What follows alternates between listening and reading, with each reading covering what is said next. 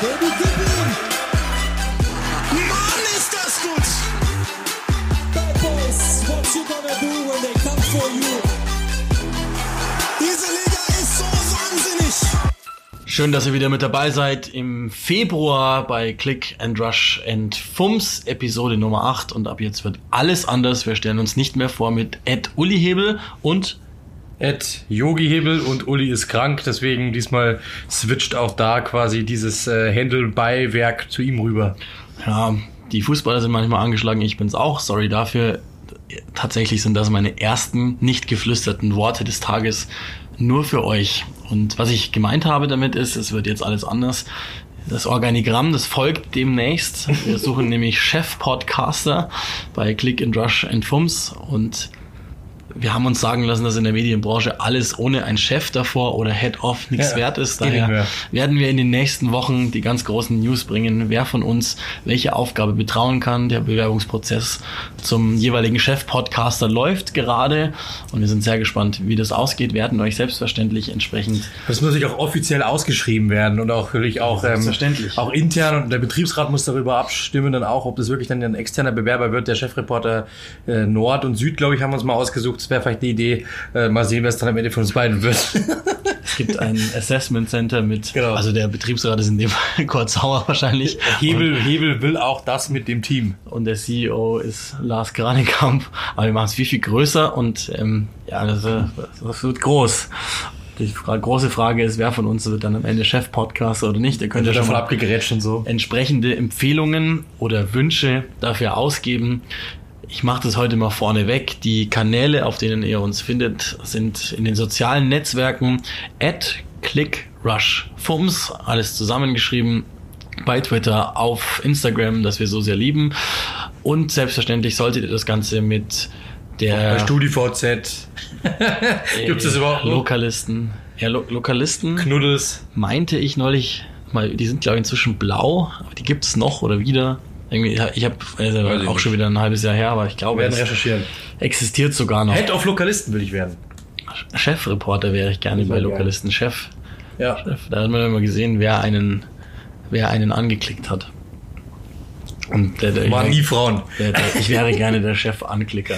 Also, verseht das Ganze bitte mit dem Schlagwort, also dem äh, fancieren Begriff Hashtag ClickRushFums, damit wir das auch finden. Oder aber ihr könnt uns gerne auch eine Mail schreiben, clickrushfums at gmail.com mit ja, Kritiken, mit äh, Diskussionsansätzen, Fragen, was auch immer ihr habt.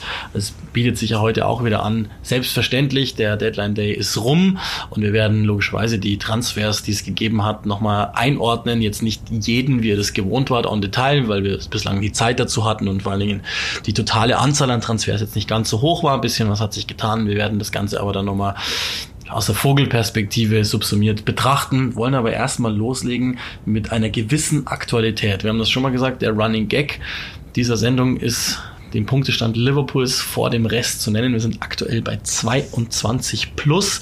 Liverpool kann am nächsten Spieltag schon die Champions League Qualifikation fix machen. Wir sind im Februar und es gibt diese verrückte Tabelle, die gerade kursiert ist. Selbst wenn man die Auswärtsspiele aus der Tabelle rausnehmen würde, wäre Liverpool immer noch Platz 4 in der Premier League. Alle anderen aufaddiert. Also das ist, das ist der Wahnsinn. Das wollen wir jetzt gar nicht so sehr diskutieren. Die Frage ist nur, was ist mit dem Rest los? Es gibt ja im Moment gerade in den deutschen Massenmedien dieses äh, ja, einfache Erklären quasi, dass die Premier League so schwach sei in dieser Saison und deshalb Liverpool so sehr dominiert. Wie siehst du das? Ja, also jede, jede Mannschaft hat da, glaube ich, ihre eigene Geschichte einfach zu erzählen. Und ich glaube, so kommt das dann irgendwann auch zustande. Also wenn man sich das mal ansieht, ähm, Manchester City haben einfach nicht die Stabilität. Ich glaube, mit Vincent Kompanie ist da einfach auch ein Stück äh, weit, äh, ja, ähm, so ein bisschen, äh, ja, ich weiß gar nicht, wie ich sagen soll, so, da ist einfach der Lieder gegangen, sagen wir mal so, fassen wir so zusammen. Und es fehlt so ein bisschen, ich habe so manchmal das Gefühl, dass ähm, alle so ähm, ein klein wenig auf Guardiola rausschauen, erwarten, dass er alles löst und er aber selbst so eine dominante Person ist, die alles andere quasi im Keim erstickt. So habe ich manchmal das Gefühl, ähm, die haben halt einfach auch Probleme, kassieren zu viele Gegentore, lassen sich von den Gegentoren zu sehr aus dem Spielrhythmus äh, zwängen, kriegen es nicht hin, dass sie genug Tore schießen, um die Gegentore zu übertünchen und dann hast du halt schon mal ein riesengroßes Problem. Also alles an Effizienz verloren bei Manchester City. Das ist für mich aber, wenn man ehrlich ist, auch die einzige Mannschaft, die ich da oben verortet habe, um Liverpool richtig gefährlich zu werden. Ähm, Leicester ist ein Team, das eigentlich überperformt hat über weite äh, Strecken hinweg. Äh, ich habe das Spiel Leicester gegen Chelsea am Wochenende kommentiert.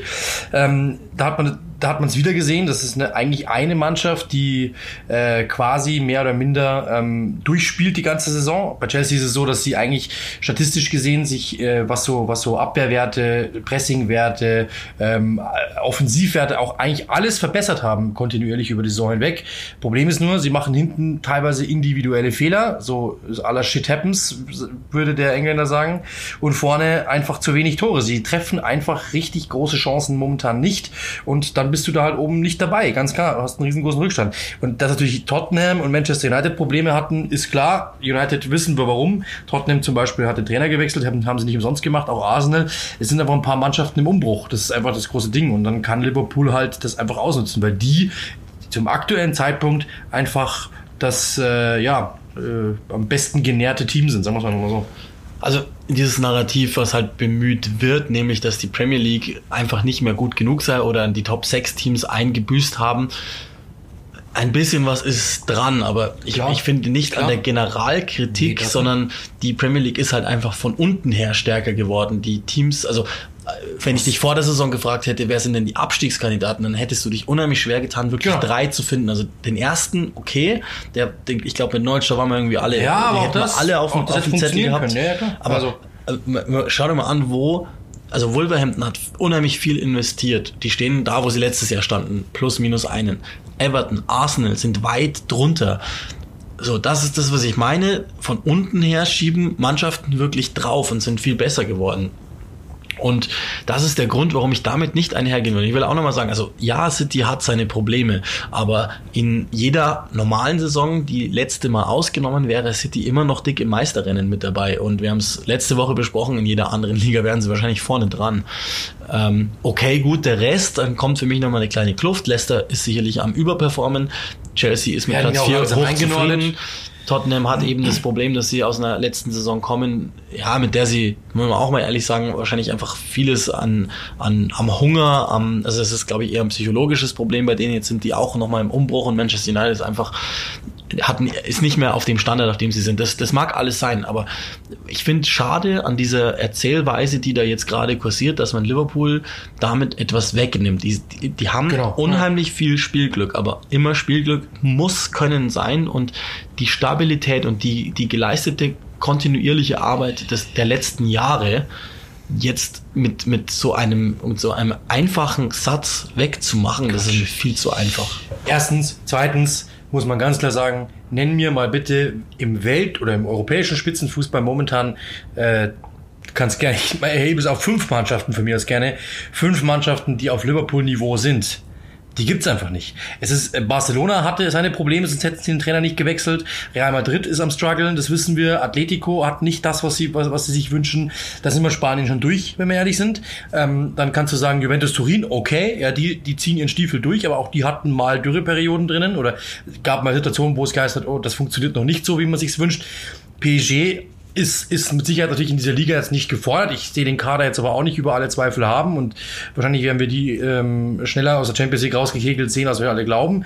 Also und in der Bundesliga brauchen wir nicht drüber reden. Ja, da streiten sich momentan, also ich meine, Gladbach ist noch im, im, im Rennen, äh, Leipzig ist noch im oh, Rennen. Oh, ähm, Eis. Ja, aber es sind alle möglichen noch. Niemals Bundesliga-Chefreporter. Mist. Äh, ja, dann vielleicht versuche ich in der zweiten Liga mal. Da habe ich ja auch schon mich, mich versucht. Ähm, ja, aber also das heißt auf Deutsch, also, es gibt einfach momentan viele Mannschaften, über allen Orts sind eigentlich Mannschaften mit Problemen unterwegs. Und äh, das liegt nicht in erster Linie daran, dass alle Mannschaften einfach dämlich sind, sondern es liegt einfach daran, dass andere Mannschaften, kleinere Mannschaften es auch gut machen und denen zeitweise halt immer mal Punkte wegstehlen und dann so aus, als hätten die eine Krise. Ganz einfach. Also ähm, die große eine Mannschaft, die jetzt alles wegschießt in der Liga, gibt's ja eigentlich selten irgendwo. Wie wie gesagt, in der Bundesliga ist sehr spannend alles. Paris okay, Juventus okay, aber auch in Spanien. Wir insofern ist es, ist es für mich eine Diskussion, wenn du mir heute sagst, wer ist die beste Mannschaft der Welt, glaube ich, es ist Liverpool einfach momentan. Das muss man einfach klar sagen. Und dementsprechend würde ich den anderen da nichts oder würde ich denen nichts wegnehmen, daran, dass die anderen halt vielleicht strugglen. Aber die strugglen ja nicht, weil sie jetzt unbedingt so katastrophal schlecht sind, sondern weil sie natürlich auch das, der Vergleich zu Liverpool nervt. Deswegen und sagen ja bei City alle um Gottes Willen. Die, die Sache ist ja die, also ja, okay, City hat in der Premier League echt Probleme Klar. diese Saison, das, das stimmt Klar. Auch. Ich glaube, sie sind jetzt aktuell bei sechs Niederlagen. Das ist natürlich schon äh, für den teuersten Kader der Liga. Ja, das ist nicht gut genug, das weiß Guardiola auch. Aber sie sind in den Pokalwettbewerben jeweils äh, quasi im Moment am Limit, also einmal im Finale und einmal in Runde fünf. Mehr ist nicht drin im Moment. Und in der Champions League ist alles möglich. Und jetzt lass die ins Finale vorkommen und dann sagen plötzlich alle, oh, jetzt hat Guardiola doch priorisiert und hat die drei viele Verletzungsprobleme, du kannst doch alles irgendwo erklären. Also Und noch, noch eins, worauf ich hinaus will, und, und jetzt will ich gar nicht sagen, dass die Premier League, also das ist sie zwar, aber jetzt will ich gar nicht sagen, dass es die, die beste Liga der Welt ist. Nur schaut euch mal an, wenn man jetzt das Wochenende sich hernimmt, okay, Leicester, Chelsea, United haben allesamt unentschieden gespielt, aber also oder Wolverhampton kann man auch gerne mit reinnehmen ne, auf ein Niveau mit United, aber die spielen eben gegeneinander und beides sind also Wolverhampton im Moment mehr als United, aber sind unangenehme Gegner.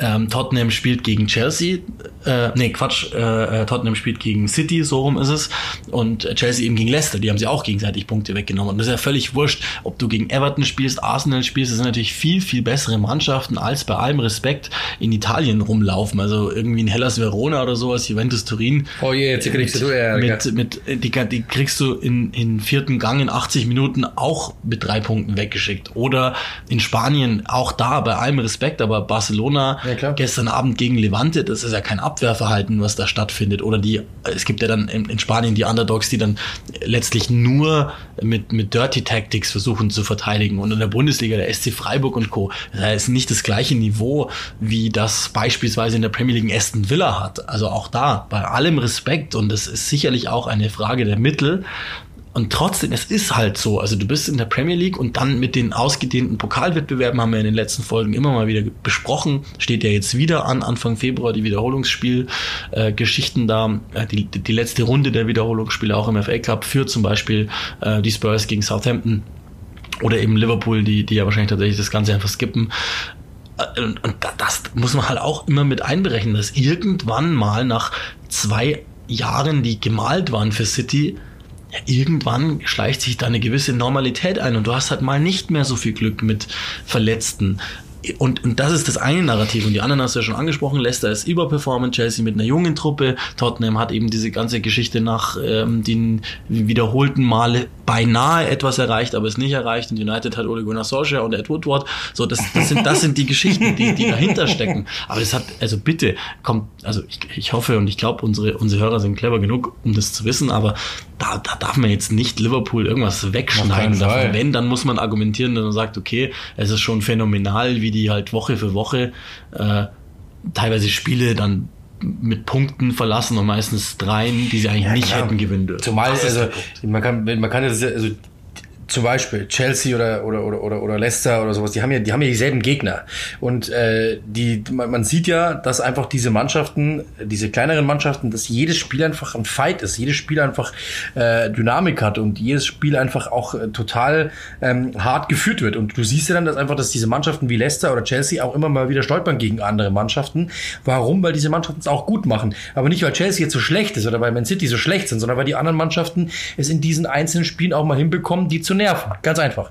Und dass Liverpool über diese ganzen Stolpersteine trotzdem drüber geht, das zeigt einfach, wie gut Liverpool ist. Ganz einfach. Nur ein Spiel unentschieden gespielt bis dato, das ist überragend.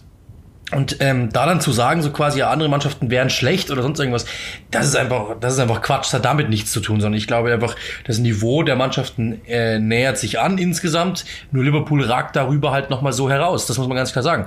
Und das ist, finde ich, halt sehr, sehr beeindruckend, besonders, wenn man noch dazu rechnet, dass die an dem Kader eigentlich kaum was geschraubt haben. Und das ist für mich schon etwas, was einfach herausragt. Da muss man Jürgen Klopp einfach echt ähm, einfach Respekt zollen. Das ist eine tolle Leistung, äh, die sein Club und die er da hinlegt mit seiner Mannschaft. Also das ist irre. Und ich würde dann, wie gesagt, nochmal nichts ihm etwas wegnehmen, sondern dann einfach sagen, okay, der Rest der Liga hat sich ein bisschen angenähert, ein paar stolpern, ein paar wackeln. Umsonst hat Tottenham den Trainer nicht gewechselt, umsonst hat äh, der Arsenal den Trainer nicht gewechselt, Everton den Trainer nicht gewechselt, äh, umsonst ist Manchester United nicht von Ed Woodward und Ole Gunnar Solskjaer geführt. Das, jeder Mann, jede Mannschaft hat so sein, sein Päckchen zu tragen und ähm, dann kommt sowas halt raus. Bei Liverpool läuft halt einfach uns wurde immer gesagt, ähm, das erste, was mir immer gesagt worden ist, such nach den, äh, such nach den, äh, nach den Konflikten, wenn du eine Geschichte erzählst. Wo ist denn bei Liverpool der Konflikt? Es gibt keinen. Das ist alles perfekt, was in dieser Saison, muss man einfach sagen. Und dann ist alles okay. Also dann, dann, dann muss man einfach sagen, Respekt, wie Jürgen Klopp das moderiert, Respekt, wie die Mannschaft das annimmt, Respekt, wie sie es runterspielen, Respekt, wie die cool bleiben und holen die Punkte. Also das dann irgendwie zu sagen, äh, nur weil sie so clever sind, sind alle anderen dummes Schwachsinn. Ja, das ist, glaube ich, viel zu einfach, aber das gilt ja prinzipiell im Leben. Wer versucht, komplexe Sachverhalte mit einem Satz Ja. irgendwie wegzuschreiben, der, ist, den solltet ihr nicht zuhören. Ich glaube, das ist, das wäre nicht so clever. Ah, apropos ein Satz, das ist, das ist die Überleitung, die wir alle brauchen. Es Gerd hat Spaß gemacht, in den, letzten, in den letzten beiden Wochen äh, Zitate zu nehmen. Wir haben einmal einen ehemaligen gehabt und einmal einen aktuellen. Jetzt haben wir wieder einen zumindest ehemaligen Premier League Trainer, der sich einmal geäußert hat und ähm, mit Namen Antonio Conte. Übrigens auch ein Team, das wir nicht genannt haben. Ich glaube, der ist gerade dabei bei Inter echt was, was richtig Gutes ja, ja, genau. können wir gleich nochmal drüber reden. Der Satz, den wir ähm, von ihm zitiert haben, ich, hab, ich weiß schon wieder gar nicht, welche Quelle, das, das habe ich mir nicht aufgeschrieben, ich habe ihn mir aber übersetzt. Er sagt, ich habe im ersten Jahr die Liga gewonnen, im zweiten Jahr den FA Cup gewonnen. Klopp hat nach vier Jahren noch gar nichts gewonnen gehabt und Pep hat im ersten Jahr ebenfalls nichts gewonnen. Das zielt natürlich darauf ab, dass er eben sagt, er kriegt nicht genügend Liebe, genügend Respekt für das, was er da bei Chelsea geleistet hat. Und sicherlich können wir noch einen Schrägstrich anfügen, der da heißt, guck mal, was nach mir beim FC Chelsea gewesen ist. Und noch einen Schrägstrich und guck mal, was ich jetzt bei Inter installiert habe. Pressekonferenz. Was, was, müssen wir, was müssen wir jetzt aus dieser Aussage machen? Dass Antonio Conte sich selbst ganz geil findet, äh, das, mein, das mal in erster Linie. Ähm, das auf jeden Fall mal. Ähm, aber ja, natürlich hat er äh, ein großes Jahr und das muss man, das, das darf man ihm jetzt wiederum nicht wegnehmen. Es war ein, ein grandioses Jahr. Ähm, er hat da äh, faktisch einfach aber auch eine, eine funktionierende Mannschaft gehabt, die halt übernommen hatte, die er was eingebaut hat. Ähm, es war eine sehr gute zusammengestellte Mannschaft. Das Ding ist halt immer das, äh, persönlich finde ich, also wenn dem so wäre, dann wäre ja zum Beispiel Claudio Ranieri der beste Trainer der Welt oder einer der größten aller Zeiten. Er hat eine Saison gehabt in, in, bei Leicester, wo alles funktioniert hat, wo er Meister geworden ist mit einem unglaublichen Team, hat keiner für möglich gehalten, Fußballmärchen und so weiter. Trotzdem ist es halt nur eine Saison in einer langen Karriere gewesen. Und wenn du Antonio Conte danach gesehen hast, was er gemacht hat bei Chelsea, das war viel Lamentieren, viel Beschweren. Es hat auch nicht wirklich funktioniert. Die Mannschaft wurde irgendwann mal lethargisch und lahm irgendwo. Ähm, und, und das zählt halt auch dazu zu seinem Chelsea-Record. Klar war das ein gutes Jahr, brauchen wir nicht darüber diskutieren.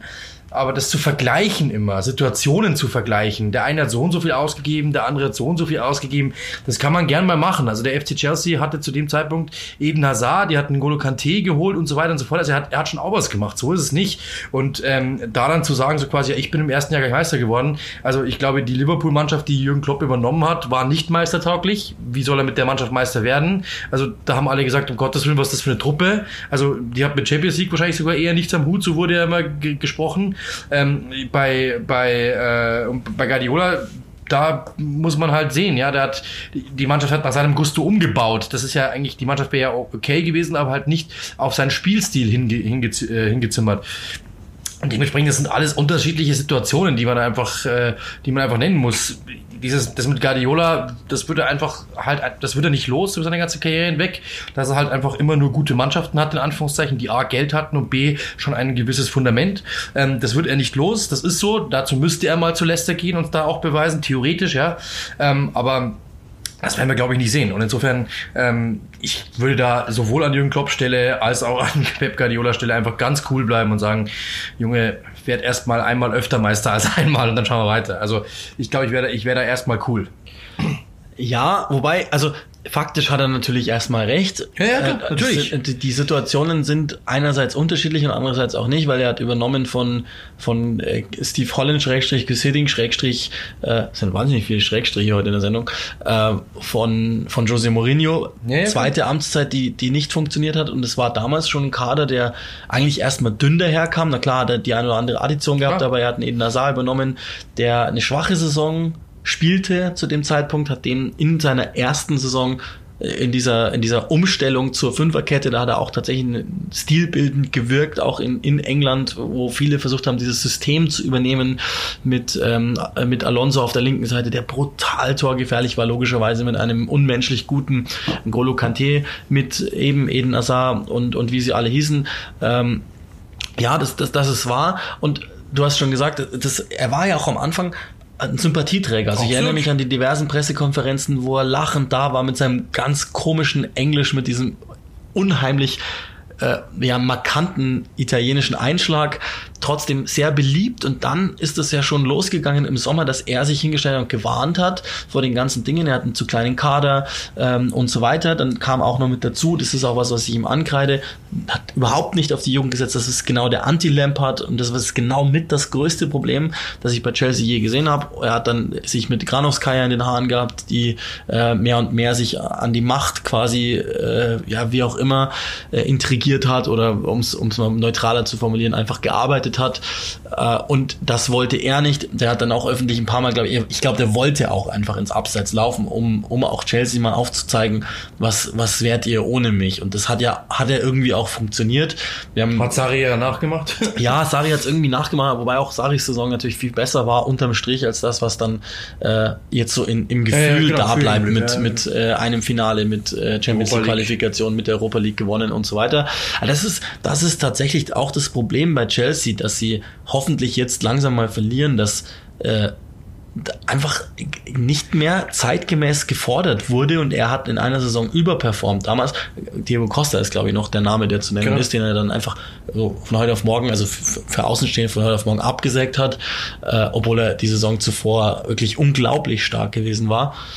Und, und so ähm, aber rein faktisch hat er natürlich recht und es zielt natürlich einmal auf die Berichterstattungsart und Weise ab, zum einen auf die, auf die Eitelkeit zum anderen und aber rein faktisch hat er eben recht und man sieht jetzt gerade bei Inter wieder und man hat es bei Juventus gesehen, und auch sicherlich bei der italienischen Nationalmannschaft, zu was der Typ in der Lage ist. Also das ist offenbar ein charismatischer Trainer, der äh, auch Spieler anzieht, Weltklasse-Spieler anzieht, Lukaku, Eriksen beispielsweise und, und äh, schon in der Lage ist, äh, Dinge eben zu installieren und der aber auch, jetzt kann man, kann man sich immer die Frage stellen, wenn einer den Verein verlässt, hinterlässt er dann die verbrannte Erde und alle können nicht mehr weiterarbeiten, weil sie so dermaßen zersetzt hat oder aber sind die schwächer, weil er weg ist und er der Mann war, der alles angeleitet hat. Das ist jetzt immer die schöne Frage und, und die ist bei ihm immer noch unbeantwortet. Das werden wir auch wahrscheinlich erst nach Inter wieder wissen. Ja, zumal muss ich auch mal eins sagen, also es war noch ein anderes Chelsea damals, ja, äh, wenn man, wenn man sich mal überlegt, ich weiß, ich habe die Zahl mal rausgeschrieben,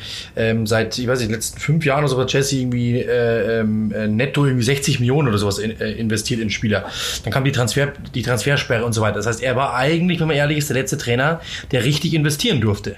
Ja. Äh, und Sari durfte es nicht, durfte mit Jorginho einholen. Ja, okay, das war's. Und dann ein paar Leittransfers, aber das war der, der, der, der letzte große Trainer, der wirklich noch, äh, äh, der wirklich noch was machen durfte. Und sowas ist natürlich jetzt aber ein schleichender Prozess. Ähm, denn eine Mannschaft, das werden viele auch ähm, wahrscheinlich schon mal gesehen oder gemerkt haben, eine Mannschaft äh, schleift sich ja auch irgendwo ab. Es werden Spieler älter, irgendeiner hat einen Leistungsabfall und so weiter und so fort. Ähm, du verlierst einen durch Verkäufe, die, die sie machen mussten oder die sie getan haben. Das heißt, es war das, das Fundament, auf dem Conte bauen konnte, ist ein anderes, als das auf dem Sari bauen musste. Das muss man auch mal ganz klar sagen. Es waren einfach noch ein paar Spieler übrig, die davor schon geholt worden sind und er durfte noch was dazu holen. Das heißt, es ist eine andere Situation, als zum Beispiel jetzt Frank Lampard hat, der einfach hoffen musste, dass, äh, dass die Leihdeals auslaufen und sie die Spieler zurückholen können, damit er wenigstens überhaupt eine wettbewerbsfähige Mannschaft hat in dieser Liga. Das muss man ja auch mal sagen. Denn Fikayo Tomori oder, oder Tammy Abraham, ich glaube, die Namen musste Antonio Conte noch nicht mal, der, der wusste gar nicht, wer das ist. Und ich glaube, ich wusste auch gar nicht, wer in seiner Academy da so rumläuft und wer gerade verliehen wird, so gefühlt. Das war einfach noch ein anderes Chelsea, muss man auch klar sagen. Ja. Und ähm, das zu vergleichen, ist halt nochmal ein Unterschied. Also Pedro war damals 28, der war damals in seiner absoluten äh, Topform. Äh, Eden Hazard war damals in absoluter Topform. In der hat davor sicherlich ein schlechtes Jahr gehabt und viele haben gesagt, auch Respekt, dass du es wieder hinbekommen hast, okay. Aber Dio Costa auf, auf Topform und so weiter und so fort. Also der Kader ist jetzt auch nicht mit dem zu vergleichen, was momentan rumläuft und was Sari hatte. Und das dementsprechend ähm, muss ich sagen, absolut okay. Äh, er hat sicherlich faktisch recht, brauchen wir nicht reden. Aber es ist natürlich auch, ein, er hat eine andere, äh, ein anderes Fundament gehabt, als zum Beispiel Jürgen Klopp gehabt hat bei Liverpool. Guardiola ist dann Ja. wieder ein Sonderfall. Da ist das Fundament mit Sicherheit auch gut gewesen. Er hat halt Guardiola, ist halt Guardiola und will halt einfach seine Spieler da haben. Ganz einfach. Das ist halt Das- einfach ein anderer Punkt. Ist schon prinzipiell richtig in Sachen Spielermaterial, aber, und ich glaube, darauf zielt es auch irgendwo ab, äh, einerseits klar, was jetzt die Kaderstärke betrifft, mögen die jetzt in der Gesamtstärke beim Videospiel ungefähr gleich aufgewiesen sein, aber wahrscheinlich Liverpool sogar schwächer als Klopp übernommen hatte. Aber was natürlich der große Unterschied ist, sowohl die Fenway Sports Group als auch ähm, die City of Manchester Group haben, haben den jeweiligen Trainern selbstverständlich mehr oder weniger Richtlinienkompetenz an die Hand gegeben und haben gesagt, egal was du hier willst und wie viel Geld das kostet, du bist ressortübergreifend der Entscheider und du sagst, wo es lang geht. Und das hat man konnte spätestens, allerspätestens im zweiten Jahr natürlich genommen. Ja, komplett. weil er gesagt hat, hey, passt auf, Leute, ich brauche mehr Spieler, ich brauche andere Spieler, ich brauche äh, ich brauche diese ganze, diesen Unterbau Jugend nicht, ich brauche erfahrenere Spieler. All das hat er nicht bekommen. Hat sich dann öffentlich darüber, genau, hat sich öffentlich darüber beklagt. Und ich glaube, darum geht's auch, dass er Ja. nochmal einfach im Nachhinein sozusagen sein Vermächtnis in England wer weiß, was da auch nochmal irgendwann kommen könnte, insoweit reinwaschen wollte, dass er gesagt hat, also Leute, mit einem mit einer Besitzergruppe, die mir voll blind vertraut im Hintergrund, da würde ich auch eine Art Legacy hinbekommen. Und da, das durfte ich aber so nicht, wie es war. Und es war ein mega unrühmlicher Abgang. Ja, das Ding ist ja nicht, das Ding ist, das, da habe ich ja immer so ein Problem damit, um es abzuschließen. Das ist ja nicht FIFA, dass zwei Leute an, an zwei verschiedenen Playstations sich hinsetzen, gleichzeitig anfangen, eine Karriere anfangen und dann vergleichen wir, wer am Schluss mit mehr Punkten rauskommt. So ist es ja nicht, sondern du hast unterschiedliche Teams, du hast eine unterschiedliche Zeit, das ist eine unterschiedliche Liga, äh, du hast unterschiedliche Voraussetzungen finanzieller Art, du hast unterschiedliche Voraussetzungen, was ähm, auch natürlich die, die Infrastruktur betrifft, was das Budget betrifft, was die Spieler betrifft, was den Staff betrifft, was deine Sportdirektoren um dich herum betrifft und so weiter und so fort. Jetzt haben wir schon so viele Parameter, die unterschiedlich sind in den unterschiedlichen Jahren, in den unterschiedlichen äh, Mannschaften, in unterschiedlichen Teams, Regionen und so weiter und so fort. Der eine hatte so und so. Und das kannst du einfach nicht vergleichen. Dementsprechend ist es für mich einfach etwas hinkend und auch ein bisschen, auch da sind wir mit dem Punkt, ein bisschen äh, zu trivial, meiner Meinung nach, zu sagen, ja, ich bin besser als Jürgen Klopp. Warum? Also, wenn, wie gesagt, es ist kein 100-Meter-Lauf, wo beide bei den gleichen äh, Bedingungen anfangen zu laufen und schauen, wer als erst ans Ziel kommt. Das ist ja Quatsch. Sondern äh, der eine hat, der eine hat Laufschuhe, der andere hat, äh, hat Spikes, der andere nicht. Und schon sind wir, haben wir schon verfälschtes Rennen. Und dementsprechend kann man es einfach nicht vergleichen. Das ist einfach Quatsch. Also so wirst du nie Chef-Podcaster, wenn du, wenn du nicht, nicht viel mehr zuspitzt. Wobei, Ja. ich, ich will es nochmal abschließen, also ich, also so interpretiere ich es jetzt nicht, dass ich sage, ich bin besser oder, oder, oder besser als Klopp. Nee, das war jetzt Guardiola, sondern aber gleich das war von mir ne? überspitzt. Aber Genau. So. also das ist so- warum musst du das, warum musst du dich mit Leuten vergleichen? Sag halt, hey, die machen einen guten Job, ich mache auch einen guten Job, das kann man nicht vergleichen. Punkt aus. Dann glaube ich, sagt jeder okay. Aber also das Ding ist ja das, vielleicht hat er sogar recht. Vielleicht. Ja, ich will es jetzt nicht bewerten. Vielleicht hat er recht und alle sagen, ja, das war eine überragende Saison von Conte und so weiter. Das Problem ist bloß, alles, was ich höre oder was auch der Zuschauer, was jeder, jeder gelesen hat, jedes Medium, was daraus gemacht hat, war mi, mi, mi, mi, mi, mi, mi. Das ist das Problem. Ja. Das ist das ganz große Problem. Es klingt einfach so quasi, oh, ich beschwere mich hier gerade. Und damit kommst du halt einfach nicht an. Und das ist natürlich der große Vorteil, den Jürgen Klopp hat, dass er halt Sympathien einfach so kanalisieren kann, dass die immer auf seine Seite rutschen. Und das ist halt das, was Conte einfach verstanden, nicht verstanden hat. Ja, genau, das ist, glaube ich, auch sein größtes Problem. Es fehlt halt dieses finale Charisma nach außen. genau. Zu den Spielern scheint es ja zu passen. Genau. So, und jetzt wie versprochen, etwas genauer rein in das Thema, das natürlich mit dem Februar einherzugehen hat, nämlich das wieder geschlossene Transferfenster. Wir haben uns in den ersten drei Wochen ja, ich zumindest ein bisschen beschwert, dass es etwas träge war. Gefühlt ist es das auch geblieben. Bevor wir wirklich in die Bewertung der einzelnen Transaktionen gehen, die Zahlen zum Januar 242,7 Millionen Pfund ausgegeben laut CNN. Das ist jetzt mal die Statistik, die ich genommen habe. Das heißt also leicht mehr als im Januar 2019 ausgegeben worden sind. Wir sind jetzt insgesamt seit der Öffnung der Premier League im Januar Fenster bei zwei Milliarden ausgegebenen Transfersummen in der Premier League. Wir sind aber weit weg vom 18er Rekord gewesen in diesem Jahr. Und ich habe es schon gesagt, insgesamt hat sich etwas ruhiger angefühlt. Trotzdem sind natürlich Deals dabei, die einfach krass überbezahlt worden sind, überhyped worden sind. Gerade am Deadline Day selber sind nochmal ein paar Dinge lanciert worden, die entweder zustande gekommen sind oder nicht, wo du dir ans Hirn fasst. Und genau da will ich jetzt gleich mal hin. Vielleicht aber lass uns mal einmal positiv beginnen, wenn ich jetzt frage nach dem Deal im Januar, also im Wintertransferfenster. Welchen Spieler zu welchem Team würdest du nennen, wo du sagst, wow, Respekt dafür? Äh, ich würde, ich, ich, ich nehme jetzt einfach den, der mir als erstes einfällt. Ich muss sagen, ähm, Jared Bones, West Ham, gefällt mir sehr, sehr, sehr, sehr gut. Das finde ich ist eine perfekte, eine perfekte Ergänzung. Äh, genau das hat ihnen gefehlt, so ein bisschen Dynamik auf den Außen. Äh, ein, ein cleverer Spieler, der auch Torgefahr ohne Ende ausstrahlt, hat bei Hull City eine überragende Hinrunde gespielt, einen, den ich schon seit Jahren auf dem Zettel habe. Und ähm, ich hätte mir den ehrlich gesagt eher bei Leicester gewünscht, das habe ich schon mal gesagt, glaube ich. Ähm, oder getwittert, glaube ich, dass ähm, das jemand ist, der da einfach helfen könnte, so ein Team einfach von der Bank nochmal ein bisschen Energie zu erzeugen, aber passt auch sehr, sehr gut zu West Ham. Das ist ein Deal, der mir sehr, sehr gut gefällt. Also es müssen nicht immer die Großen sein. Äh, ich finde das einfach ein, das ist ein großer Deal, weil er einem Team sehr, sehr weiterhelfen kann. Und das finde ich ist für mich perfekt. Also da hätten sich mehrere Teams, die weiter oben sind, den auch sicherlich holen können. Also zum Beispiel Leicester wäre eine perfekte Ergänzung gewesen, glaube ich, zu dem Kader. Gerade auf dem Flügel draußen fehlt so einer. Ähm, dass die dann nicht mitgezogen haben, hat mich ein bisschen gewundert. Das ist mein Deal, wo ich also aufgeschaut habe und gesagt habe, hey krass, cool, Respekt. Ja, finde ich auch. Zumal ja noch im Raum stand, dass er vielleicht sogar noch bei Hall verlängert. Da waren die Alams ausnahmsweise sogar mal wohl bereit, sein Gehalt zu verdoppeln, im Fall eines Aufstiegs sogar zu verdreifachen was ja für die schon unheimliche Ausgaben sind. Ich glaube, am Ende waren es Crystal Palace und, und eben West Ham, die sich um ihn gestritten haben. Alles natürlich schon ein starker Deal für meine Verhältnisse ist, ist der, der zu nennen ist, der, der mich am meisten überrascht hat, weil wir im Sommer alle noch davon ausgegangen sind, dass Neapel, Liverpool, Manchester United sich um den streiten werden. Es gab ja auch die geile Meldung, dass er in Manchester sein soll. Am Ende war es noch ein Torhüter von Southend. Sander Berge zu, zu Sheffield United, das ist, das ist ein echtes Statement von, von Chris Wilder und Sheffield.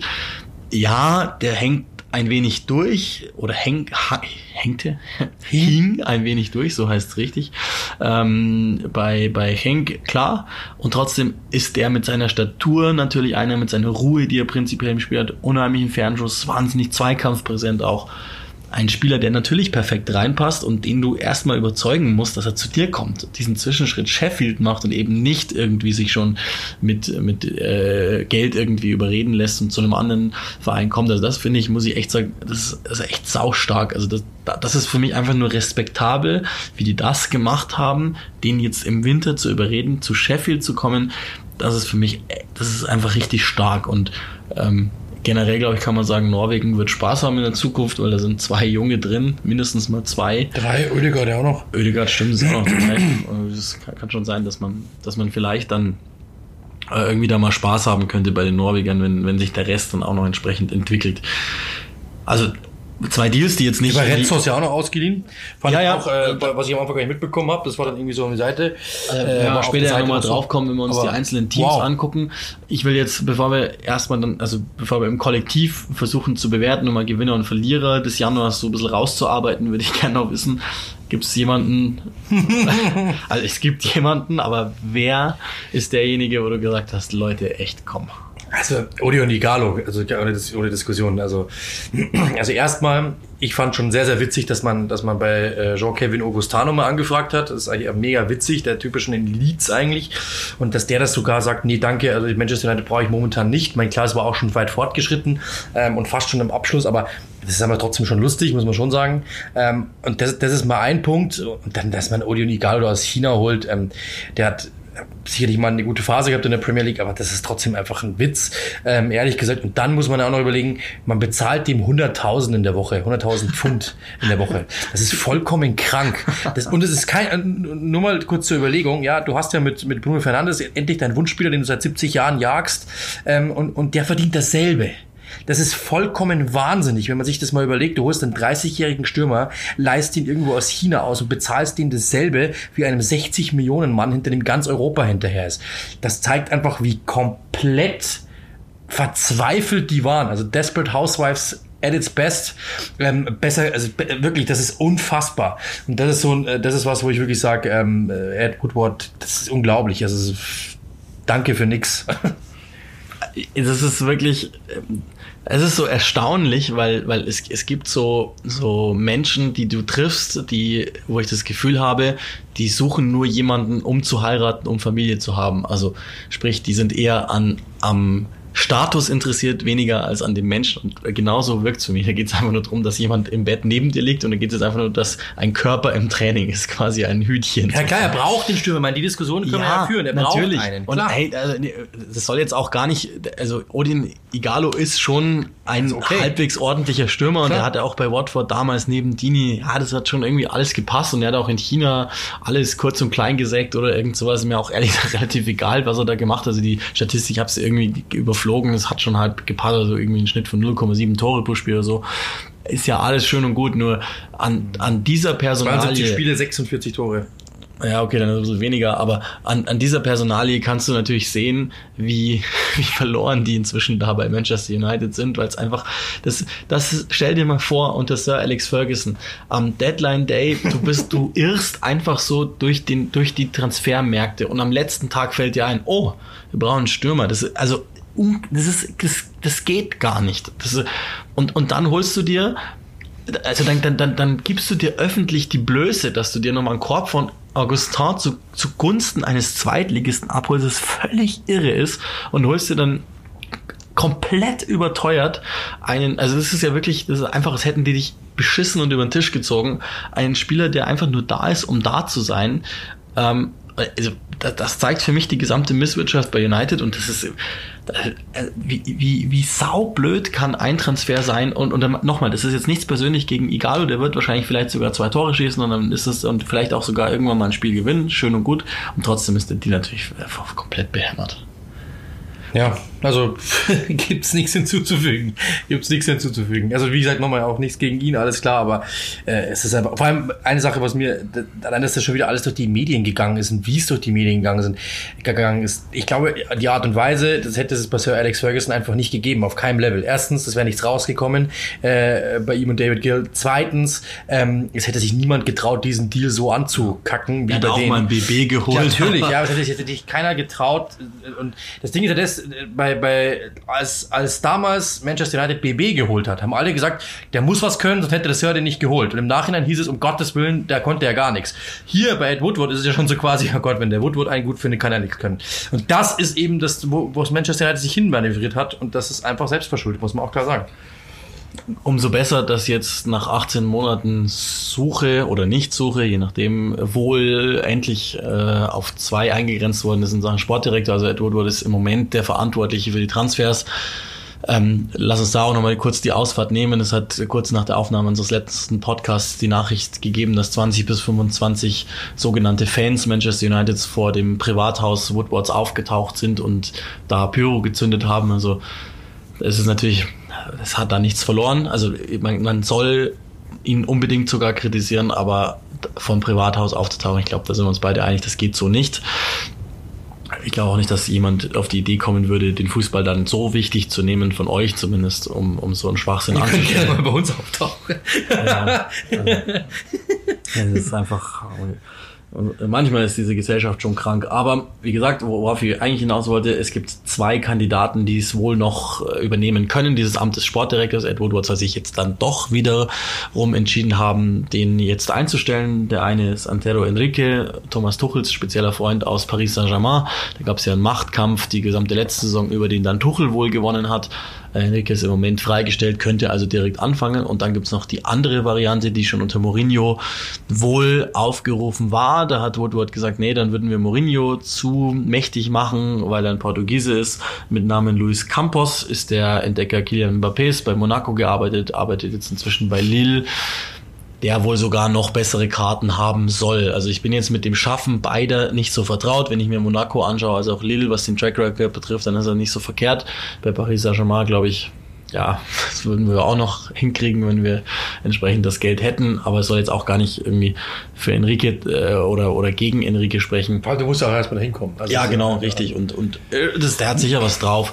Wichtig ist einfach nur, ich glaube, da, das, das zeigt einen. der Igalo-Deal noch mehr denn je. Das ist, dafür würde ich, also ich glaube, selbst bei, bei, auf der Konsole im Karrieremodus würde dich dein Vorstand zu Recht dafür rausschmeißen. Entsprechend, ähm, ja, einer der beiden sollte es werden und wird es dann hoffentlich schneller werden, als, als es gut ist. Ähm, so, jetzt lass uns doch nochmal gucken, gibt es denn, wir enden positiv, also fangen wir mit dem Negativen an, gibt es Teams oder ein Team, wo du sagen würdest, das ist für mich auf jeden Fall ein Verlierer der Transferperiode?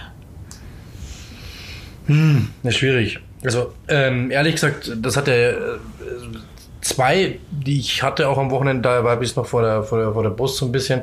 Ähm, Frank Lampard war sehr, sehr, sehr, sehr, sehr, sehr angezählt, dass er keinen Spieler bekommen hat. Er hat selber gesagt, wir haben jemanden gebraucht, ich habe mir jemanden gewünscht, wir haben es versucht und wir haben keinen bekommen. Ähm, die Journalisten haben so ein bisschen das Spielchen gespielt, äh, was wird aus Dries Mertens, kommt der, was wird mit sowieso, kommt der. Und er hat gesagt, ey, wir können es abkürzen, wir kriegen keinen, Punkt. Der war richtig angefasst, hatte gar keinen Bock mehr. Ähm, und das ist sowas, wo ich wirklich sage, äh, schade, aber das zeigt mal wieder, was, dass da eben momentan, ähm, dass momentan Abramovic hatte mal Bock zu investieren, hat er momentan nicht mehr. Äh, der, der ist einfach sehr knauserig und, und überlegt sich sehr, sehr gut, was er, wo er noch Geld gibt und wo nicht. Ähm, die haben einfach gesagt, nee, sie, die machen da nichts mehr, obwohl Lampard es einfach gefordert gerade im Sturm. Er brauchte jemanden, der da in der Offensive. Da merkt man, dass das ist schon ein kleiner Verlierer, muss man klar sagen. Das hat Lampard selber auch so gesehen. Und auf der anderen Seite muss man Leicester genauso nennen, ehrlich gesagt. Da hat auch ähm, äh, Brandon Rodgers gesagt, dass äh, es momentan einfach ein Problem ist, dass sie so ein bisschen abflachen in der Leistung. Hat er nur noch Ryan Bennett geliehen bekommen, immerhin. Ähm, wir, wir flachen so ein bisschen ab in der in, äh, momentan ähm, und das ja, bewegt Spieler dazu zu sagen, ich gehe da jetzt nicht hin, weil ich weiß nicht, ob die überhaupt Champions League spielen. Da gehe ich lieber woanders hin, in ein anderes Land, wo ich mir sicher sein kann. Ähm, und das ist so ein bisschen das Problem momentan. Und das ist halt so, das sind so Mannschaften, die hätten den nächsten Schritt gehen können durch eine Verpflichtung, haben sie nicht getan. Und das ist natürlich so, das ist natürlich schon irgendwie so eine Sache, wo man sagen kann, mh, hm, dann, wenn ich sagen würde, ein kleiner Gewinner, wenn ich den noch sagen darf, weil das ja schon seit längerem feststeht, Joao Pedro zu Watford, der für vier Millionen kam, glaube ich, im Sommer schon, aber jetzt erst quasi ähm, dann gekommen ist, der hat jetzt schon einen Markt von 20 Millionen, muss ein absolutes Megatalent sein. Und dass die den bekommen haben, äh, ist schon echt respektabel. Also das, ich habe in jeder Vorschau nur gelesen, freut euch auf den Winter, wenn Joao Pedro kommt. Ähm, und da bin ich jetzt einfach mal gespannt. Ich habe von dem jetzt noch nicht so viel gesehen, aber ähm, jeder sagt, das ist ein absolutes Schnäppchen und äh, kann mal wirklich einer werden, den man für vielleicht fürs Dreifache, Vierfache verkaufen kann. Also insofern Respekt. Ich würde gerne noch ganz kurz bei den Verlierern auch bleiben. Also äh, Chelsea, zum einen hast du gesagt, keinen bekommen, obwohl sie ja. Händering jemanden wollten. Sie mussten dann Giroud wohl behalten, der genau. keinen großen Bock mehr drauf hat, in, ja, in, in diesem Teil Londons äh, zu bleiben. Ähm, und Terry Lamptey auch weg. Er ist jetzt nicht, ich glaube jetzt nicht kein Weltklasse-Talent, aber schon jemand, den man wahrscheinlich ganz gerne behalten hätte. Er hat ja schon angekündigt, dass er nicht verlängern würde. Entsprechend ist das dann vielleicht auch halbwegs richtig. Bei Leicester muss ich sagen, die hätte ich jetzt so im Mittelfeld gehabt, äh, aus dem Grund, weil sie eben ähm, Suyunchu und Chilwell wenigstens noch bis, bis Sommer haben behalten können. Also insofern, das wäre okay gewesen. Ich will zwei noch nennen. Ähm, ein Team haben wir schon genannt, Manchester United, äh, die haben jetzt ihren, ihren Glieder Edi bekommen in Odion Igalo, das ist einfach irre. Geiler Vergleich. Und andererseits mhm. hast du, hast du äh, mit Bruno Fernandes ja deinen Wunschspieler bekommen, aber einfach auch sechs Monate zu spät und hast dann am Ende nochmal deutlich überbezahlen müssen, weil du es im Sommer nicht hingebracht hattest. Und das ist für mich dann irgendwie auch ein Mini-Versagen. Jetzt kenne ich nicht die Details, was da im Sommer schiefgelaufen ist oder ob es da vielleicht sogar den Deal mit Sporting gab, dass man den vielleicht erst im nächsten Sommer holt und jetzt dann doch reagiert hat, keine Ahnung. Und wen du natürlich auch nennen musst, ist wenn du Christian Eriksen abgeben musst, aus welchen Gründen ja, auch klar. immer, musst du Tottenham auch nennen, auch wenn die dann auf der Plusseite dann ja wieder ein paar Dinge ganz richtig gemacht haben, eben in mit Getson und mit Steven äh, Genau, und, und Bergwein, der auch schon funktioniert hat. Bournemouth, schade, dass die keinen keine Firepower mehr vorne dazu bekommen. Was ich gerne noch wissen würde, bevor wir dann zu den positiven Dingen gehen, wo würd, würdest du Arsenal verorten? Ja, also wenn man, wenn, wenn das alles stimmt, 60 Millionen hatten sie im Sommer Transferbudget, haben, im, haben damit schon mit, mit, das mit Pepe schon Leu übersteuert, also mit 80 Millionen. Das, das ist einfach kaum noch Geld da. Und wenn man dann überlegt, ähm, dass sie mit Pablo Mari immerhin noch einen Spieler bekommen haben, der Innenverteidiger spielt, der Innenverteidiger ist, du hast einen gebraucht, dann okay, es ist ein spielstarker Typ, der bei Manchester City ja auch schon ähm, äh, war, zwischenzeitlich dort zwar nicht nicht, nicht wirklich stattgefunden hat, aber immerhin jemand. Also du hast zumindest äh, in Sachen Quantität mal was getan und Cedric Soares geliehen. Da muss man auch sagen, auf der Rechtsverteidigerposition hatten sie Probleme, weil viele Verletzte und so weiter.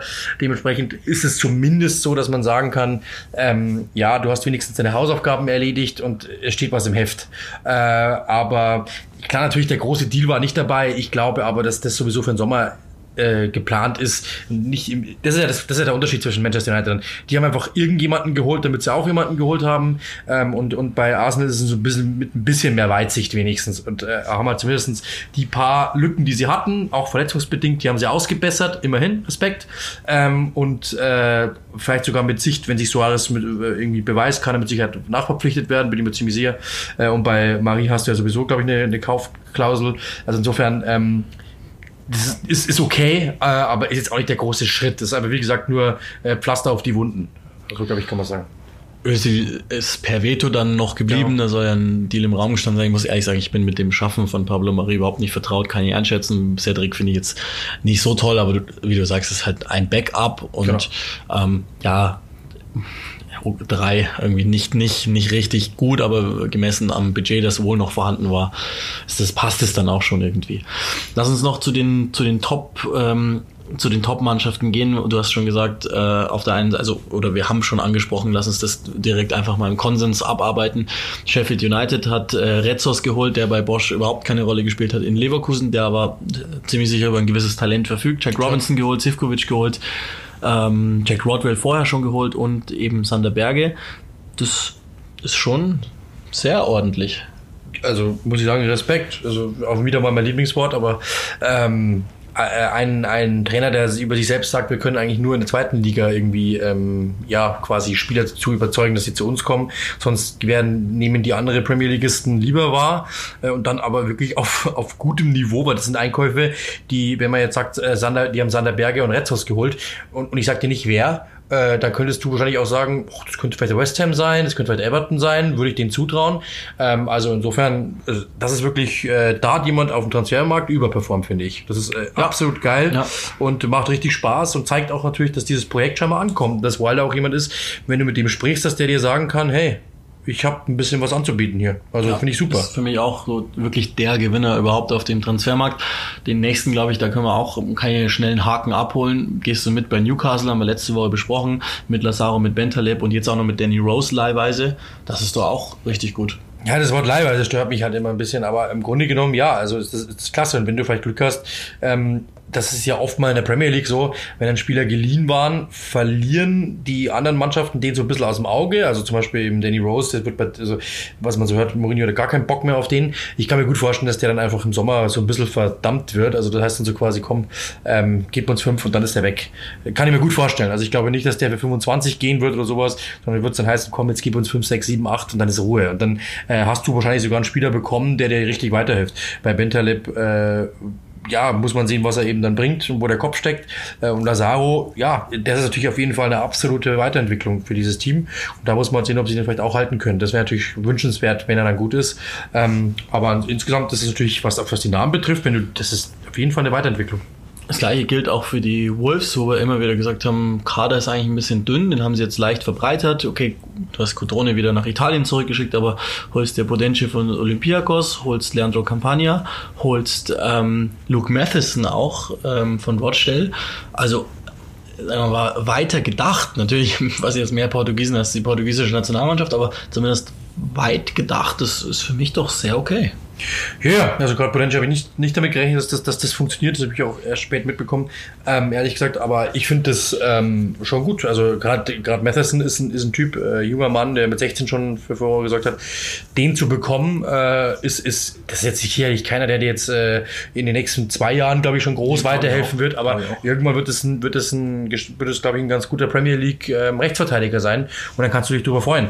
Also das ist, glaube ich, ein, ein, eine Verpflichtung für Bei die Zukunft. Bin ich auch gespannt, weil er ja jetzt rein körperlich ist Genau. nicht der Erste, die, in die Premier League tun würde. 1,68 oder er, glaube ich. Aber sowas. enge Ballführung, ja, tiefer genau. Körperschwerpunkt, das kann schon irgendwie auch Ja, ein passt- Element geben. Passt ja auch, äh, also das macht ja Neto genauso, ehrlich gesagt. Er nimmt ja auch bloß den Ball, versucht zu gehen, faul zu ziehen und dann ziehen Ja. die danach. Also das ist schon clever. Also passt, passt da richtig gut rein. Alles so, alles in allem ist ein bisschen breiter, trotzdem natürlich, finde ich. Und das ist das, was er irgendwie ja dann auch wieder nicht, weil du hast einen Bennett abgegeben, äh, der ja auch eigentlich immer mal wieder reinhüpfen konnte. Du hast äh, Vallejo verloren, der ja quasi äh, Backup zwar nur war, aber er war immerhin da. Du hast Cotone verloren. Also was, was ist denn, wenn sich morgen, wenn sich morgen äh, Raul Jiménez zum Beispiel verletzt, hast du ein Riesenproblem. Also klar, du hast mit äh, Kampagne jemanden geholt, aber ob der es dann ist, das, das muss man abwarten. Also dafür habe ich auch von dem zu wenig gesehen, aber Also, das ist so ein bisschen das, was, wenn ich Wolverhampton wäre, würde ich einfach ein bisschen mehr in Breite investieren, ehrlich gesagt. Und die dann auch nutzt. Äh, die, das kommt auch dazu. Das ist, glaube ich, nicht das, Das große Problem, weil prinzipiell die Idee, einen Cotrone zu holen, die war ja absolut nachvollziehbar. Nur ist das der natürlich nach einem halben Jahr sagt, hab mich gerne, ich äh, gehe woanders hin. Das ist halt nachvollziehbar. Einen würde ich noch gerne nennen, die, die hast du schon angesprochen und, und das ist sicherlich auch irgendwo eine, eine Lösung, die sich aufaddiert hat bei West Ham, gepaart auch mit dem Sommer, so was die Einzelverpflichtungen betrifft. Die haben jetzt Suchek geholt aus Prag und eben Jared Bowen äh, verpflichtet. Und neben Aller, neben Ayeti, neben Fornals, das ist schon äh, gutes Recruitment, das ist gutes Scouting. Das haben sie halt nach David Moyes. Das ist ja jetzt das Problem und stecken immer noch unten drin. Aber rein prinzipiell, beide Verpflichtungen sind ja sehr, sehr, sehr nachvollziehbar. Ja, das ist bei West Ham halt immer das Problem. Das haben wir, glaube ich, beim letzten Mal schon gesagt. Jede einzelne Verpflichtung macht ja Sinn. Also du hast einen, du hast da einen Lanzini stehen, du hast da einen äh, Philippe Andersson stehen, du hast einen Fornals da, äh, du hast äh, mit, mit, mit, äh, na, wie heißt er, äh, mit äh, Issa Diop hinten in der Verteidigung jemanden. Du hast ja auch schon Fabianski, ein, der hat gepatzt, okay, aber einen der besten Keeper der Liga. Also insgesamt mit Aller, ja, du hast ja eigentlich eine gute Truppe, aber irgendwie hat man das Gefühl, es passt nicht so zusammen oder die Rahmenbedingungen stimmen nicht so, dass die es auch auf den Platz bekommen und zumindest nicht in, in den Abständen, die, die sie sich ganz gern hätten. Und dementsprechend, das ist, ist für mich halt einfach das, das, das größte Problem, ehrlich gesagt. Äh, dass, dass, äh, dass jeder einzelne Transfer für sich selbst so Sinn macht, ist absolut richtig. Also ich finde, ähm, das, ist eine, das ist eine gelungene Transferperiode und äh, einfach hat auch zuge zugelangt, ja, das muss man auch sagen. Ba- Bauen, glaube ich, war ablösefrei gewesen. Ähm, trotzdem zu sagen, hey, wir holen ihn jetzt, bevor alle anderen dann uns in den Markt stürmen, äh, das ist super, weil ich glaube, im Sommer hätten sie keine Chance gehabt. Also leichter, leichtes Plus auch schon für Liverpool, wir haben wir schon besprochen mit Minamino. Das ist die eine Addition, die du vielleicht gebraucht hast. Mehr musst du gar nicht machen. Trotzdem, die großen Clubs sind, haben sich insgesamt rausgehalten, wie auch angekündigt. Zum Beispiel eben bei Man City, bei Chelsea ist es wohl eher so gewesen, dass sie gerne oder Lampard gerne was gemacht hätte. Aber wenn wir die Tabelle bilden, dann ist auf der 1 relativ klar Sheffield, auf der 2, wenn ich es richtig rausgehört habe, bist du, bist du mit dabei, wenn, wenn wir äh, West Ham hinschieben würden. Und jetzt ist die 3 noch zu vergeben, ob das dann Newcastle beispielsweise werden könnte. Immer Newcastle, ja, würde ich sagen. Das passt schon. Also würde ich schon sagen, ist es gut, so wie sie es gemacht haben. Ähm, ich bin, ich mag halt, ich bin halt nicht so der Typ, der nicht so der Fan von Laien. Ich glaube, wenn ich Trainer wäre, was anderes. Aber so als, ähm, du stell dir mal, wenn alle drei überperformen, hast du im Sommer dasselbe Problem wieder. Die brechen dir raus und du darfst wieder suchen. Oder halt überbezahlen, vielleicht, wenn du Pech hast. Und das ist das Problem. So, wir sind schon weit über 50 Minuten alt. Eine Stunde schulden wir euch. Und wir haben heute schon ein paar Mal über FIFA gesprochen und das bringt nochmal Hey. unseren Career Service zurück. Diese Rubrik, in der ähm, ich mir ein Team rausgesucht habe, wo es Sinn macht und wo wir versuchen wollen, über die Videospielwelt, die echte Welt sozusagen abzubilden. Die Regeln sind ganz einfach. Wir halten uns an das Transferbudget, das das Spiel vorgibt. Das sind in diesem Fall 91 Millionen. Wir sind beim FC Chelsea und ich habe fünf Transaktionen Zeit, Platz und Geld, um den Marktwerten entsprechend anhand von sofifa.com. Ich weiß, das ist nicht hundertprozentig dann aufs echte Leben umzumünzen, aber anhand dessen kann ich mir sozusagen meine Mannschaft zusammenbasteln. Fünf Transaktionen deshalb, weil ich mich entscheiden muss, ob ich mehr abgebe oder mehr verpflichte. Ich kann es mir natürlich immer einfach machen und sagen, gut, ich verpflichte einfach fünf, weil der Rest ist mir doch wurscht, dann gammeln die halt rum. Es soll natürlich auf eine gewisse, halbwegs sinnvolle Art und Weise kommen. Das heißt, fünf Transaktionen, 91 Millionen Budget. Wenn ich verkaufen würde, könnte ich das entsprechend aufstocken. Bevor ich sage, wen ich genommen hätte, lass uns mal Mannschaftsteile durchgehen. Wo sagst du, besteht unbedingt Bedarf? Welche Mannschaft haben wir denn genommen? Beim FC Chelsea. Wir haben noch nicht mal darüber gesprochen, glaube ich, oder? Ähm, FC Chelsea, ja. Also, äh, wo besteht Bedarf? Linksverteidiger auf jeden Fall. Das ist äh, so klar wie Wodka oder was nehmen wir? Ähm, also sie es sind zwei da mit Emerson und mit äh, Marcos Alonso. Marcos Alonso ist ihm weit zu offensiv. Emerson ist nichts, ist eigentlich weder Fisch noch Fleisch. Also mit dem kann ich jetzt auch wenig anfangen. Ähm, ich würde beide abgeben und dafür versuchen, Ben Chilwell zu bekommen. Das wäre mein Versuch. Wahrscheinlich geht das sogar eins zu eins. Wenn du da so für den 21 bekommst, für den 21, du kannst mit Sicherheit sagen so. Ähm, das wäre ein Versuch wert. Ähm, ich finde, du musst auf der Torwartposition was machen. Äh, Kepa hat die schlechtesten Abwehrwerte der Liga. Ähm, ist auch ein schwieriger Charakter. also ich könnte mit dem nichts anfangen und ich glaube, du kannst jetzt noch Geld verdienen mit ihm, glaube ich.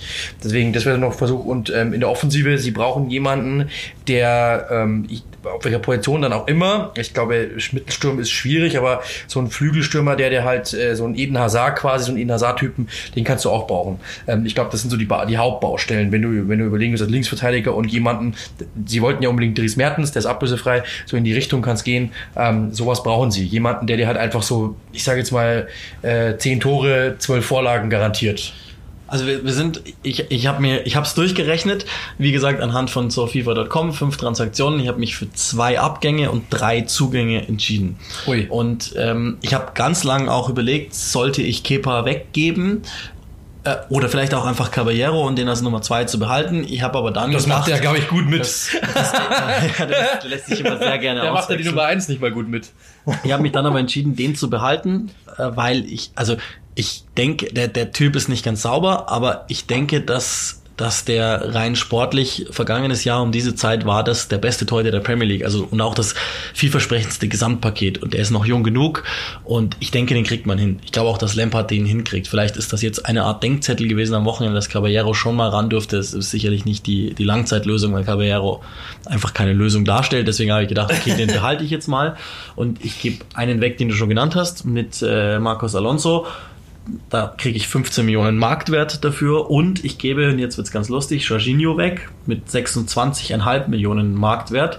Nicht, weil Jorginho so eine Pflaume ist, sondern weil ich damit einfach verdeutlichen will, den brauche ich nicht. Weil das Problem, das ich mit Jorginho habe, ist, der ist am Ball gut, der ist gegen den Ball nicht gut genug. Und zwar bei weitem nicht gut genug. Und ich kann dann Kanté wieder zurückstellen auf zentral defensiv auf die Sechse, wo er einfach am besten ist. Punkt aus. Und deshalb würde ich das Projekt mit Jorginho abbrechen, das Geld mitnehmen. Dann wäre ich bei einem Budget von 132,5 Millionen Euro, das ich ausgeben kann. Äh, ich, es gibt eine ganz, weil du sagst, er ist gut am Ball. Es gibt eine ganz lustige Statistik, die ich um Spieler untergebracht habe. Er hat gegen Newcastle zum Beispiel 114 Pässe gespielt. Ähm, das sind mehr als die anderen beiden Mittelfeldspieler zusammen. Das Ding ist aber, nur sieben davon kommen in des Gegners Box. Ähm, also ich habe gesagt, äh, aus Querpass Toni wurde Querpass Jorginho. Und das ist ein bisschen so. Also ähm, er hat, glaube ich, auch, ich habe das irgendwann mal aufgeschrieben, er hat 2000 Pässe gebraucht bis zu seinem ersten Assist. Äh, das ist jemand, der mit Sicherheit äh, guter, guter Passspieler ist. Passquoten Ja, werden immer über beruhigt 90 so ein Prozent. genau, bisschen und super. Alles, aber- aber er ist halt einfach keiner, der dir irgendwie was, was Großartiges bringt. Und genau das ist ja das Problem. Ähm, was man auch bei Mason Mount zum Beispiel sieht, äh, der hat katastrophale Statistiken, was das betrifft, so den letzten Ball in die Gasse zu spielen, im letzten Drittel den cleveren Pass zu spielen. Und genau das fehlt ihnen. Also sie brauchen wirklich jemanden, der diese Abrahams der Welt einfach gut feedet. Ja, und das ist das große Problem. Deswegen bin ich da vollkommen deiner Meinung. Ich glaube, ich hätte ihn einfach als Backup ganz, also ganz gut gefunden, glaube ich. Aber ja, okay. Ich, also das Ding ist, ich würde dann jetzt der, der aktuellen äh, Formation, die gewählt ist mit dem 4-3-3, würde ich jetzt einfach, dabei würde ich jetzt einfach mal bleiben, weil es Mhm, geht ja jetzt nicht darum, dass ich Nee, nee. Chelsea übernehme, sondern ich bin ja, ich denke mich in Frank Lampard rein. So, und dann brauche ich den nicht, weil ich auf der Achterposition erstens gleich einen verpflichten werde Kovacic und zum du anderen Kovacic habe, der glaube ich äh, die, die größte. Errungenschaft Ja, von genau. Frank Lampard Super ist, seit er Werte da auch ist. von allem, was betrifft. Ja. Und ich hätte notfalls noch einen Mason. Mount, den ich spielen lassen kann als Backup. Ross Barkley habe ich auch noch. Also insofern ähm, hätte ich mir vielleicht diese Position sogar verkneifen können. Also ich leg mal los mit Linksverteidiger. Logisch, ich muss irgendwie Alonso ersetzen. Und es gibt zwei Namen, die ich mir denken kann. Den zweiten, weil ich noch ein bisschen Budget am Ende übrig gehabt habe, das ich nicht voll ausgeschöpft habe. Ben Chilwell würde mich 17,5 Millionen kosten. Dann hätte ich noch 117,5 übrig. Oder und das ist eine Variante, die ich durchaus vielleicht sogar favorisieren würde, äh, Ferland Mendy von äh, Real Madrid zu holen. Der äh, kostet mich 21,5 Millionen. Hintergrund ist der, der könnte notfalls auch mal auf rechts rüber, wo ich vermutlich keinen brauchen würde. Und der hat ja, im Moment zumindest die, die besseren Flanken, als das ähm, Chilwell haben würde. Und wenn ich Tammy Abraham vorne einplane im Sturm, könnte ich mir das denken. Jetzt habe ich noch über 100, äh, also 117,5 Millionen. Ich hole mir einen Achter und dann nehme ich ähm, Saul Niguez, 49,5 Millionen Marktwert. Warum? Dann habe ich einen ähm, Spielstarken, der gerade bei Atletico, glaube ich, einfach nicht richtig benutzt wird. In der spanischen Nationalmannschaft sieht man aber, was der kann. Ähnlich wie Kovacic, der kann dribbeln, der kann den Ball halten, der ist clever, der ist athletisch genug für das, was ich brauche.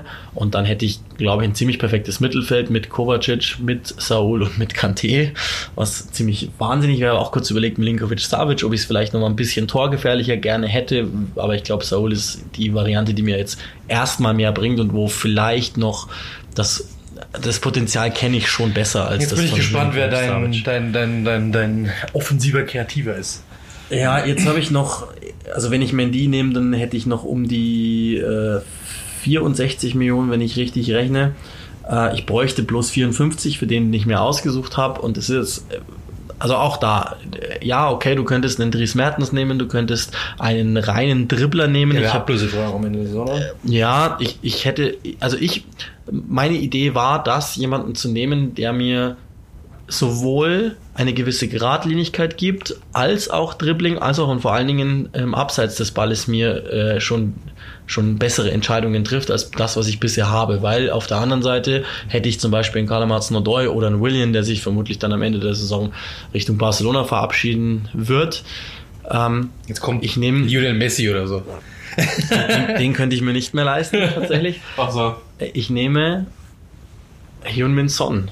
Kostet 54 und ist, steht im Moment ein bisschen im Verruf.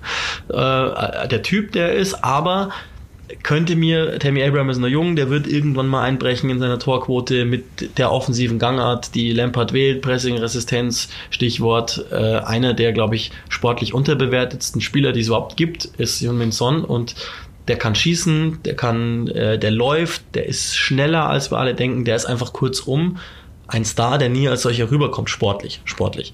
Und das wäre die Variante, die ich nehmen würde. Und, und dann, glaube ich, also, es gibt immer noch Vakanzen. Ich bräuchte noch einen Stürmer und so weiter, aber das sind die drei, die ich nehmen würde: Saul, Son und Chilwell oder eben Mendy. Und zumindest, glaube ich, ist dann Platz 4 fix für mich. Da ist die ganz große Frage, wo du dann hinter Antonio Conte eingerankt wirst. Ob du dann sagst, ich war besser als Conte, weil ich habe nur drei Transfers gebraucht oder so. Jürgen Klopp hat in seinen ersten vier Jahren auch nichts gewonnen. Kann sein. Wahrscheinlich wird es dann so sein. So, auch also gerade da kann man natürlich unheimlich stark diskutieren. Normal, das ist jetzt keine Sache, die rein aufs Videospiel gemünzt ist, dann werden wir uns alle Ansu Fati holen und Thiago Almada und wie die ganzen Irren mit 95 Potenzial heißen und dann gehen wir in zwei Jahren durch die Decke. Sondern da geht es darum, euch zu zeigen, was fehlt denn dem FC Chelsea, was hätten sie denn tun können, wenn Frank Lampard Budget bekommen hätte. Und gerade da Ja, natürlich, also in, in, realer, in realer Währung wären diese Spieler zu dritt in einer Transferperiode, glaube ich, für kaum einen Club zu stemmen. Aber ja, natürlich Ja, absolut. geschweige denn, dass, Ja, klar. äh, ob die da Müssen ja überhaupt hingehen genau, ja, würden. genau. Wobei Saul zu Chelsea, das gibt's. Das es, es gibt eine Welt, in der ich mir das gut ja, kann vorstellen sich gut kann. vorstellen. Ja, ja. Oder konnte. Konnte. Antonio? Also da könnt ihr uns gerne mitteilen, wie ihr das Ganze seht. Ähm, nochmal, at clickrushfums, Twitter, Instagram, da könnt ihr uns, sollt ihr uns unbedingt gerne folgen. Hashtag clickrushfums oder aber per E-Mail clickrushfums at gmail.com. Tja, Episode 8 ist dann durch. Ich hoffe, das war halbwegs erträglich mit meiner nicht ganz so ausgefeilten Stimme. Dann machen wir Schluss, würde ich sagen. Ja, war doch schon ein bisschen ausge ja, nicht ausgefeilt, weil rau. Äh, ja, dann machen wir Schluss. Das war's. Äh, schöne Woche euch und ähm, bis bald.